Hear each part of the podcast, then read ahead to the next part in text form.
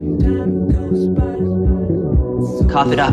Actually, uh, for Nicole's sake, maybe no. No, I don't think I'm gonna do that. We're ready. to Give me this body. This is not a negotiation. This Scarlet Madonna or get the hell out of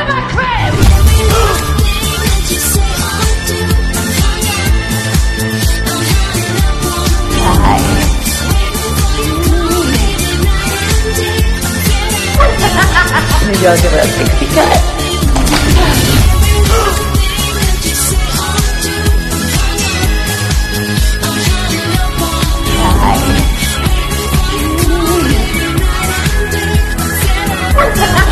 Maybe I'll give a pixie cut.